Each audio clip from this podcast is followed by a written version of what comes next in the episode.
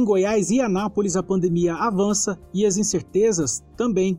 Estudos da UFG estimam que estamos passando pelo pico da Covid-19, mas surpreendentemente a quarentena intermitente adotada pelo governo estadual foi deixada de lado até segunda ordem. Aumentará a pressão sobre o prefeito Roberto Naves para que ele flexibilize as medidas de isolamento? A matriz de risco sofrerá mudanças como aconteceu na migração para o grau moderado? Eu sou Danilo Boventura e no tema de hoje, desta quarta-feira, 29 de julho, fizesse outras perguntas para dois profissionais da comunicação na cidade. Thales Moura, que já participou de outros episódios do nosso podcast, e o jornalista Rafael Tomazetti, do Diário de Goiás. Adianto que a análise foi um pouco mais longa que o de costume, mas garanto que vale muito a pena ouvir até o final. Rafael Thales, Anápolis está muito próxima de chegar à marca de 80 óbitos por Covid-19. São mais de 3.500 casos confirmados, sem contar a subnotificação. Novo decreto do governador, publicado na segunda-feira, deixa o estado aberto por tempo indeterminado, bem no momento do pico de casos em Goiás. Eu começo perguntando para vocês, o que aconteceu com o Caiado? Bom, na minha avaliação, o Caiado sofreu muita pressão, tanto que naquele decreto do dia 19 de abril, se não me falha a memória, ele delegou aos municípios, é, usando como argumento aquela determinação do Supremo Tribunal Federal, que estados e municípios tinham direito de determinar as próprias regras de combate à pandemia. No caso, o Caiado fez aquilo, na minha visão, como uma forma, além de usar isso, além de realmente fazer valer essa determinação do Supremo, como uma maneira de diminuir a pressão sobre seus ombros, porque a gente via, era nítido que havia uma pressão insustentável, insuportável para qualquer ser humano sobre os ombros dele naquele momento. Aí eu avanço um pouco mais no tempo. Em maio, ele, quando começou um, certo crescimento maior, quando a epidemia saiu de controle aqui no estado, ele sugeriu um novo decreto. Ele falou, ele afirmou que faria um novo decreto tão restritivo quanto aquele primeiro.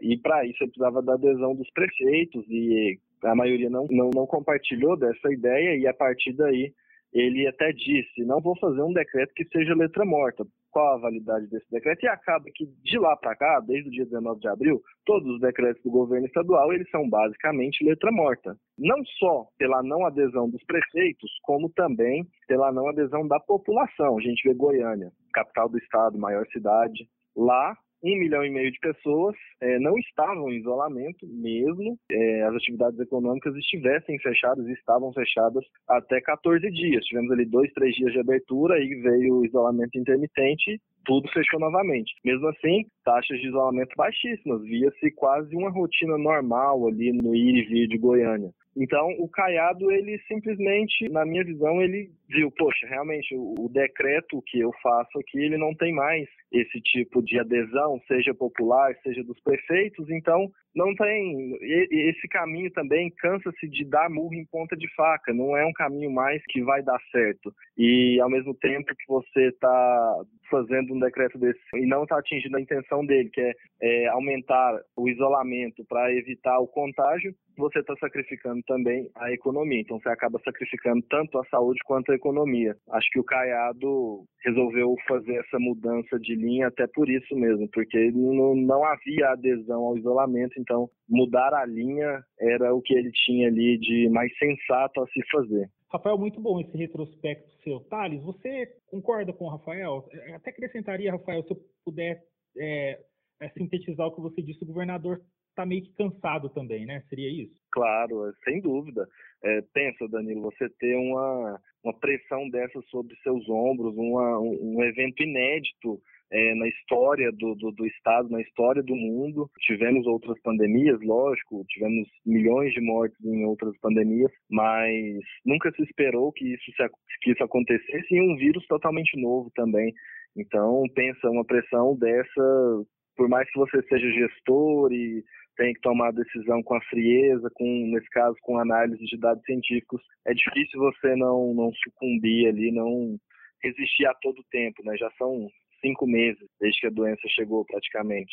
Sim, sim. É, é, bom lembrar também de duas coisas, ou três. Primeiro que o Caiado é médico, né? Então ele apareceu assim que estava despontando a crise do coronavírus no Brasil. Primeiro que teve Mandetta que saiu, depois teve o Nelson Tait que saiu, e assim, o Caiado, ele não é negacionista. Na verdade, a minha leitura é que o Caiado ele foi é, sem mais nem menos vencido. Né? O que, que o Caiado queria era permanecer com aquela com aquele discurso que ele estava no início, aliás, que até deixou ele mais impulsionado no Brasil, porque repercutiu um pouco, parou na CME, enfim. Só que também tem um pouco de Caiado vencido e um pouco de Caiado que quer ter uma política de boa vizinhança com os setores da indústria, do comércio, e acaba que seria o momento que ele precisaria ter pulso mais firme e travar uma queda de braço. Ele preferiu não travar, que nem o Rafael falou, os decretos que foram feitos viraram letra morta porque não houve cumprimento, né? E o que, a gente faz um decreto se não para realmente restringir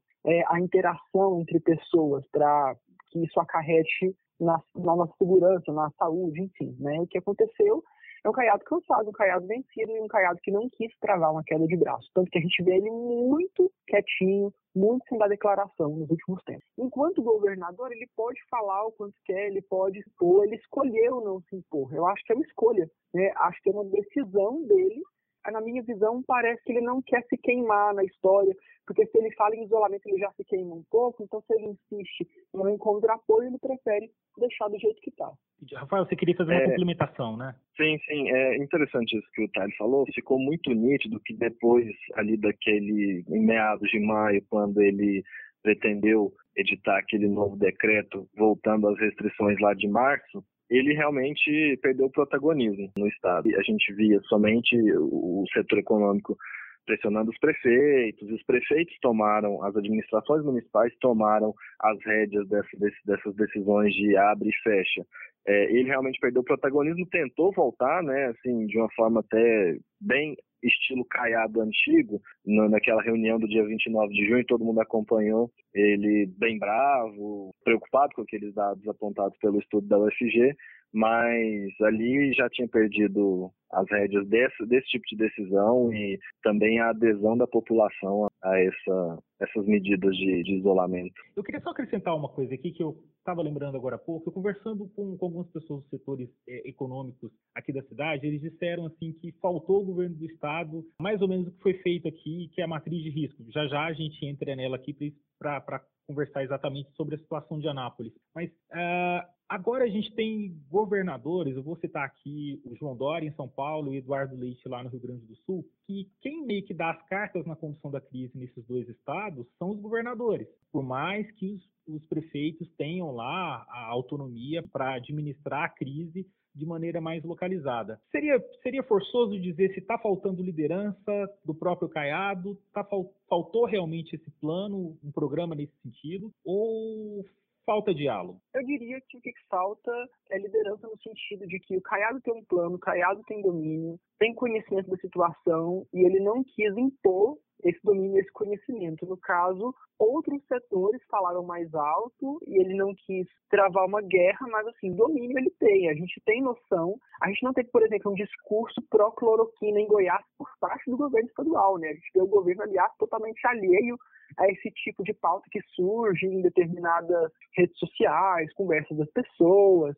O governo federal é super pró-cloroquina, enquanto a gente é pró-vacina. Se não for a vacina, não serve, né? Não existe cura para o coronavírus e esses tratamentos alternativos que são oferecidos não tem estudo sobre eles, ou então eles acabam por causar efeitos colaterais, que sobre isso ou as pessoas não falam, ou elas fingem que não acontece, mas assim, o domínio sobre a crise existe. É aquela questão, é o se fazer cumprir.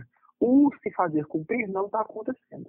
O domínio está aí. Bom, eu acredito que é, eu não sei se é exatamente falta de liderança. Eu acho que são vários componentes. É muito difícil fazer uma análise muito assim direto ao ponto, porque são eu vejo inúmeros componentes socioeconômicos, realidades muito diferentes, muito difusas. Por exemplo, quem mora em São Miguel do Araguaia e quem mora em Catalão, situação epidemiológica, principalmente ali, quando foi delegado, quando os prefeitos ganharam a autonomia do governo estadual para fazer suas próprias regras, situações epidemiológicas muito, muito distintas e cada gestor pensando de uma maneira. Agora, uma coisa para mim é certa, é um aspecto certo. Faltou alguém para o Estado como um todo centralizar as decisões e até já pegando esse gancho que você falou da matriz de risco, essa na minha visão era a melhor forma de você ter feito isso, centralizando as decisões e ao mesmo tempo é, dando um, uma certa flexibilidade para avaliar diferentes cenários epidemiológicos dentro de uma região tão grande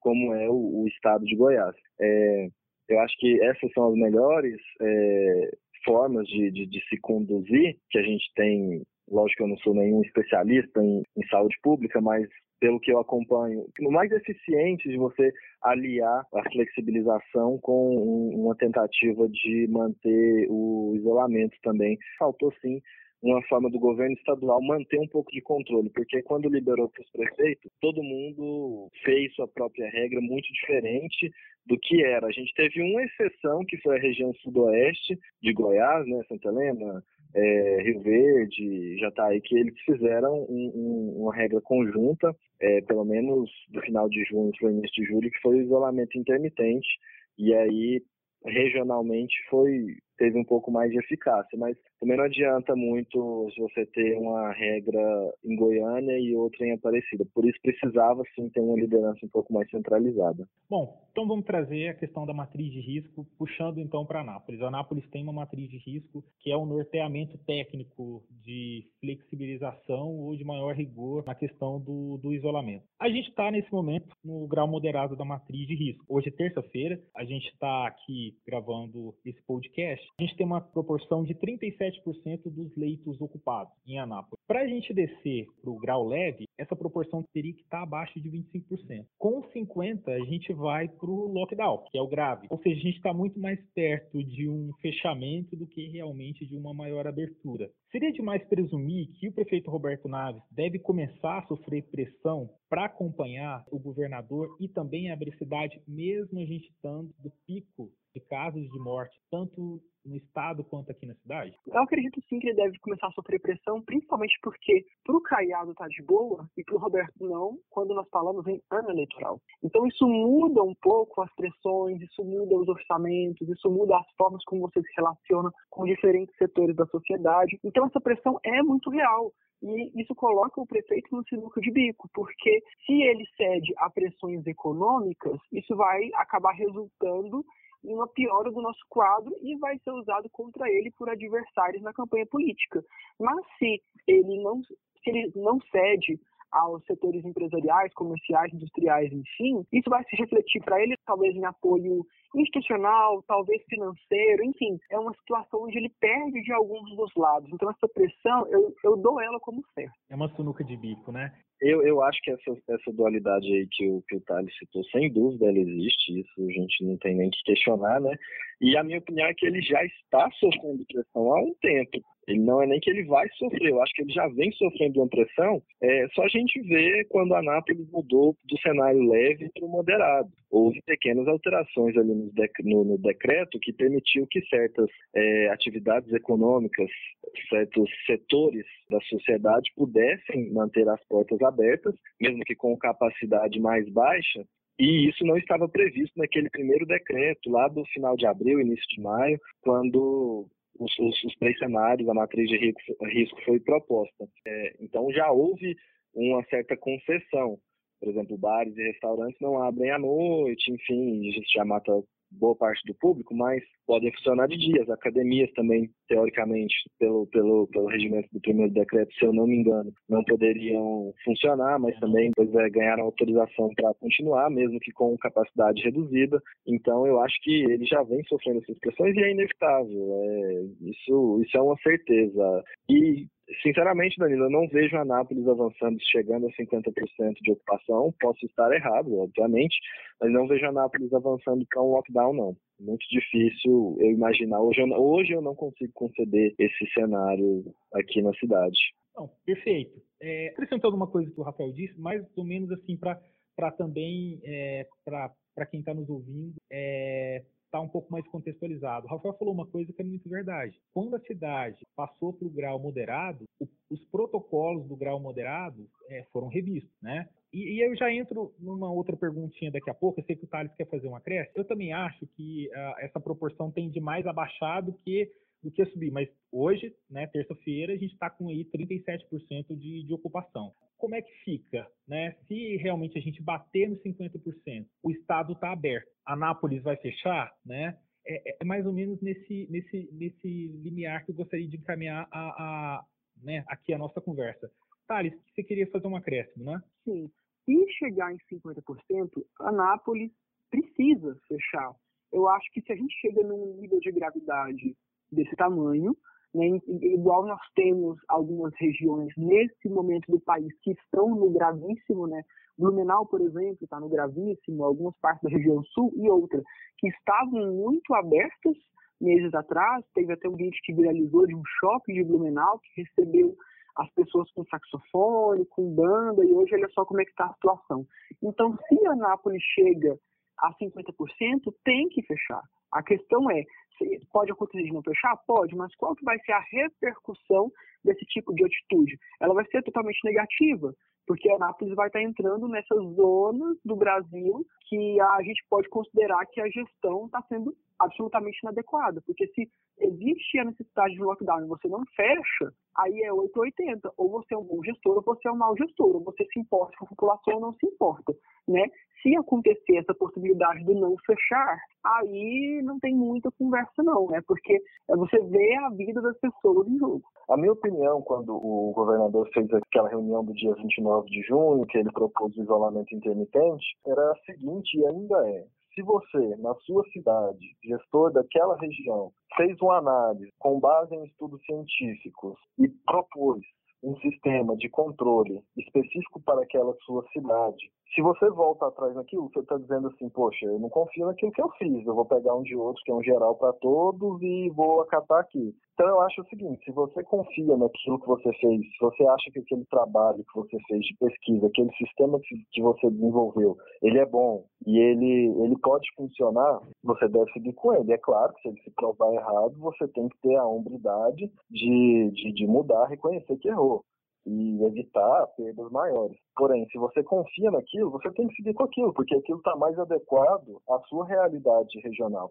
É o caso de Aparecida, que depois de Anápolis adotou um, um, sistema de matriz de risco, só que lá são quatro níveis, né? tem o laranja, eles já chegaram até o laranja, retrocederam agora para amarelo e manteve sua convicção. A, é, a também manteve, o prefeito até hesitou depois daquela época, e, e eu acho que se você propôs aquilo naquele momento, tinha um fundo. Então, concordo com o Thales que se você confia naquele estudo que você fez, você tem que fazer aquilo ser executado, mas também as mudanças de cenário você não pode ser totalmente inflexível. Acho que se você vê que tem outro tipo de saída, você pode também fazer pequenas mudanças desde que não comprometa o seu plano e muito menos a vida das pessoas. Então, puxando aqui ainda a questão da matriz de risco. Ela é vista como um acerto da gestão municipal, porque além de nortear as ações durante a crise sanitária, traz traz previsibilidade aos setores econômicos e sociais da cidade. Só que a gente sabe que nos bastidores do município já tem, já tem pessoas que avaliam que ela foi um erro porque ela tem deixado pouca margem de ação ou ações mais enérgicas ou de flexibilização, embora a própria matriz preveja quando isso deva ocorrer. Vocês veem isso? Realmente, quem puxa esse aspecto de que a matriz de risco limitou demais, está descambando para insensatez ou talvez haja algum fundamento de acerto nisso? Os fundamentos para se criticar o manuseio que foi feito da matriz de risco, a gente tem que pensar em quem nós estamos ouvindo, né? Onde que está a classe médica nesse sentido? E quando eu digo classe médica, eu digo classes. Eu gostaria de saber opinião de diferentes nuances dentro da classe média, né? Infectologistas, A, B e C, quem está na linha de frente do Covid, quem não está, a análise de casos mais específicos é, que chamaram a atenção, que foram pontos fora da curva, né? Seria interessante, e agora eu não falo mais como comunicador só, mas sim como cidadão, eu ter acesso a esse tipo de discussão, né? Eu gostaria que o poder público como um todo, não falo nem só na esfera municipal, mas que fosse trazido para nós mais os médicos locais, sabe? Eu sinto que eu vejo o médico falando quando é num, num, jornal nacional, por exemplo, entende? Quando é alguma coisa a nível nacional. Mas eu queria saber dessas plurirealidades, das micro-regiões. Eu queria entender porque o coronavírus está se tornando isso, né? O, a questão do Covid, em cada, ela está começando a ficar muito plural. Cada ambiente é de um jeito, depende da gestão, depende de questões climáticas, enfim. Então, dentro da nossa realidade, eu gostaria de ouvir os profissionais que atuam dentro da minha realidade, né? Eu acho que para a gente avaliar a matriz de risco é interessante chamar esse pessoal e que essa discussão fosse mais pública, com a classe médica aparecendo um pouquinho mais. Os profissionais da saúde, né, uhum. farmacêuticos, enfermeiros, médicos, eu gostaria de ouvi-los como um todo, né? O que, é que essas pessoas têm a dizer?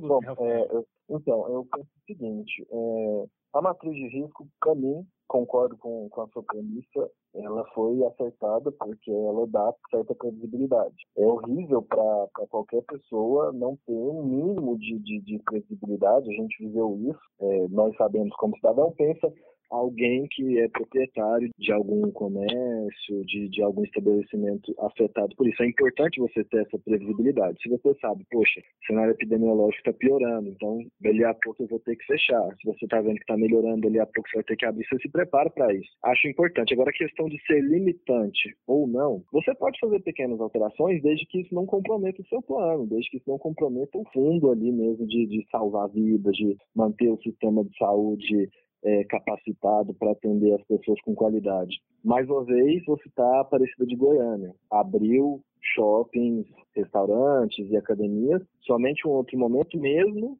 com um cenário, um cenário epidemiológico pior do que nas primeiras aberturas. É, lá, lá tem uma diferença que lá, até por aspecto da cidade mesmo, é, o comércio, as atividades econômicas, elas são mais distribuídas. Anápolis tem um pouco mais concentrado.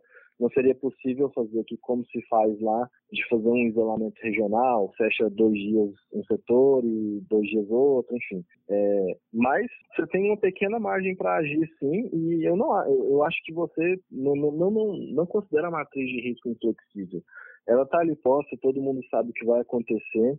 E se você precisar de pequenos ajustes, você pode fazer de acordo com a realidade, desde que não comprometa o fundo ali que é proteger o sistema de saúde. Perfeito. Bom, vou aqui já passar para um outro aspecto, no âmbito da pandemia. Em Anápolis, há pacientes com síndrome respiratória aguda grave, estão morrendo, e resultado do teste para Covid não sai. Isso traz toda uma questão de famílias que não sabem se enterram ah, com a recomendação que, olha, pode estar com Covid e há o risco de contaminação, é, e, e ao mesmo tempo pessoas que são internadas nas unidades de saúde é, e acredito que estão se contaminando porque estão sendo internadas nessas unidades de saúde que há pacientes com Covid-19. A questão da testagem sempre foi um dos poucos calcanhares é, do prefeito Roberto Naves na gestão da crise, né? Ela deve continuar sendo na avaliação de vocês? Com certeza. Havia sido contratado 5 mil testes para que não somente fosse zerado aqueles que ainda estavam, né, à vista, a gente for voltar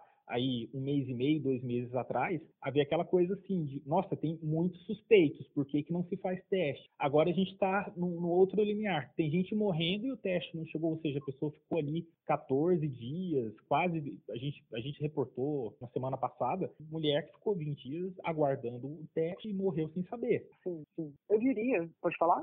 Claro. Então, para mim, esse é com certeza o calcanhar de Aquiles da prefeitura, mas, assim, vamos lembrar que esse é o qualquer Jaquiles do país, né, que tem sido uma, que tem sido uma coisa nacional. Se a gente fosse pegar, por exemplo, é, acredito que, não quero dar um dado é, em falso aqui, mas mais ou menos um mês e meio atrás, dois meses atrás, que o Brasil não estava nessa situação marxista estava muito ruim, estava é, dando mais ou menos a mesma quantidade de infectados que o Vietnã por uma época. Mas a diferença é que a, a, quase toda a população do Vietnã foi testada. Né? Se a gente pegar em proporção em números totais, em, em tudo o Brasil sai perdendo muito.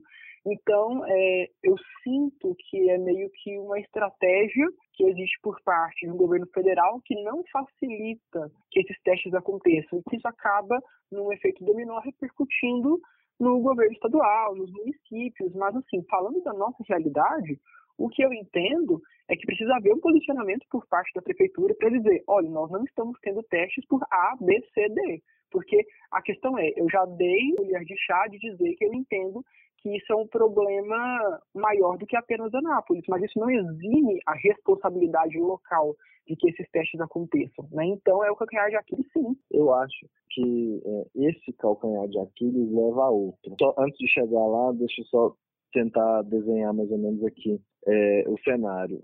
Tá? Ele citou o Brasil, com pouquíssima taxa de teste por habitante. É, Goiás vive um cenário ainda pior. Goiás é um dos estados que menos testa. Eu não tenho aqui o dado exato agora, mas Goiás é um dos estados, isso é nítido, qualquer pessoa pode notar isso. É, Goiás é um dos estados que menos testa. Agora começa a melhorar, o governo promete com aquele aplicativo Dados do Bem e uma testagem em massa que isso vai melhorar. Escolheram 70 cidades, né, entre elas Anápolis, para receber mais testes e assim ter um cenário melhor de como é que está a epidemia em cada município. E isso causa um outro problema, Danilo. Se você não sabe quem está com o vírus, você já perdeu ali é, a OMS define três matrizes para você combater o avanço da doença. Isolamento, que é importante no primeiro momento para você reduzir a taxa de reprodução do vírus, a, os testes, que você acabou de citar e o Thales acabou de discorrer sobre, que são muito importantes para você saber onde está o vírus, e por fim, o rastreamento. Se você sabe que aquela pessoa que está infectada teve contato com 20 outras num período em que ela poderia estar transmissível, você isola essas 20 outras e você evita que a doença avance. Isso, isso, isso é claro. E aqui a gente nunca falou em rastreamento. Nunca. No país, no estado e muito menos na cidade. A gente nunca falou, vamos rastrear os casos. A gente teve uma taxa de reprodução, quando a população aderiu ao isolamento do vírus, baixa.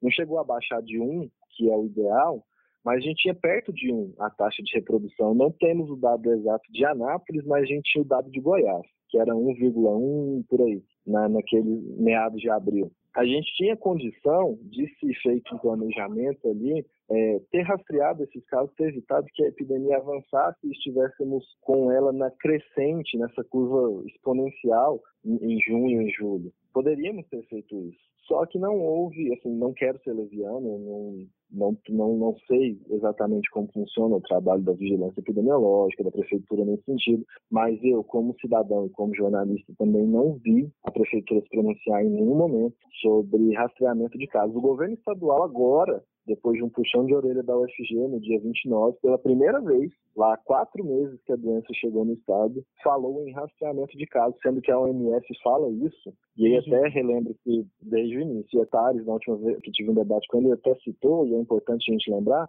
que o Brasil teve mais tempo para se preparar que a Europa, que o restante da Ásia, e até mesmo que a América do Norte, para receber para se preparar para combater a, a, a, doença e não fez. É, como você disse, desde o início a OMS recomendava esse tripé de ações. E sem testes não tem rastreamento. Sem rastreamento, o isolamento sozinho não vai bastar porque você não vai isolar as pessoas até você erradicar a doença. Não vai. Então, não adianta. É um tripé de ações, uma não vive sem a outra. Isolamento abaixa a taxa de reprodução, testes localizam vírus e o rastreamento e isolamento daqueles casos suspeitos e que tiveram contato com aquele caso confirmado vai impedir um avanço mais encorpado da epidemia. Porque senão a gente vai ficar vendo o que acontece mesmo em países que controlaram o vírus, que foram exemplos. A Espanha agora em algumas regiões como a Catalunha tem um ressurgimento de pequenos surtos, a Nova Zelândia, lógico que controláveis, mas mesmo assim, eh, enquanto não houver uma vacina, uma medicação, a gente não vai sair desse, desse pesadelo. Então você precisa trabalhar com esse tripé, senão vai ser assim eternamente. Claro. É, o que soa para mim bastante complicado a pessoa ficar internadas vários dias, o ápice da doença, que é a respiratória aguda grave, a pessoa falecer, o teste ainda não ter saído. É, é, péssimo isso, é péssimo. Bom, vocês... E, e, só, só completando o que você citou, os 5 mil testes que a Secretaria, a CEMUS, adquiriu há algum tempo, eles estão um, um nível muito baixo, né? Se pensar que outras cidades aqui em Goiás mesmo já fizeram 50 mil testes, enfim, é um número muito né? baixo. Exatamente, Aparecida foi 50 mil.